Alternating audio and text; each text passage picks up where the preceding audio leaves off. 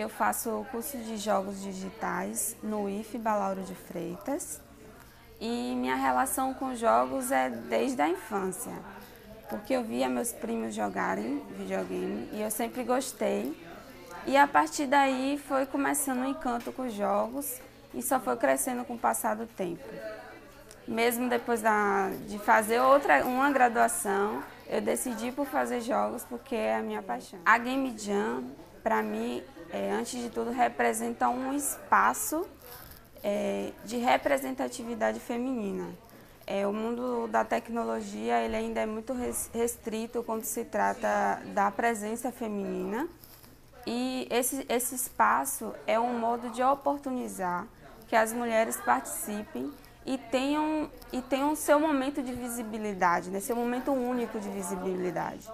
Então, assim, participar da JAN é importante por isso e também é um espaço de aprendizado, de estabelecer novas relações, é, novos conhecimentos, porque a gente aprende muito nesse desenvolvimento, né, nessa maratona. A indústria de jogos, ela, no, no quesito jogador, a mulher tem grande representatividade, chegando a ser mais de 50% dos jogadores.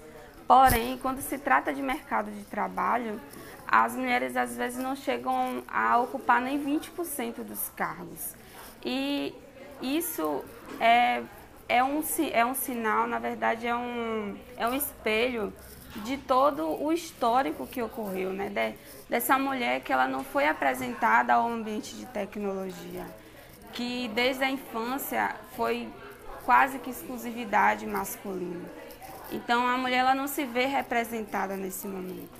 Mas hoje em dia a gente tem grandes nomes e um, um nome assim que representa muito na indústria, para mim, é a Amora Bethany, que é a produtora, é, participou da produção do jogo Celeste, que é um jogo premiado e conhecido é, mundialmente.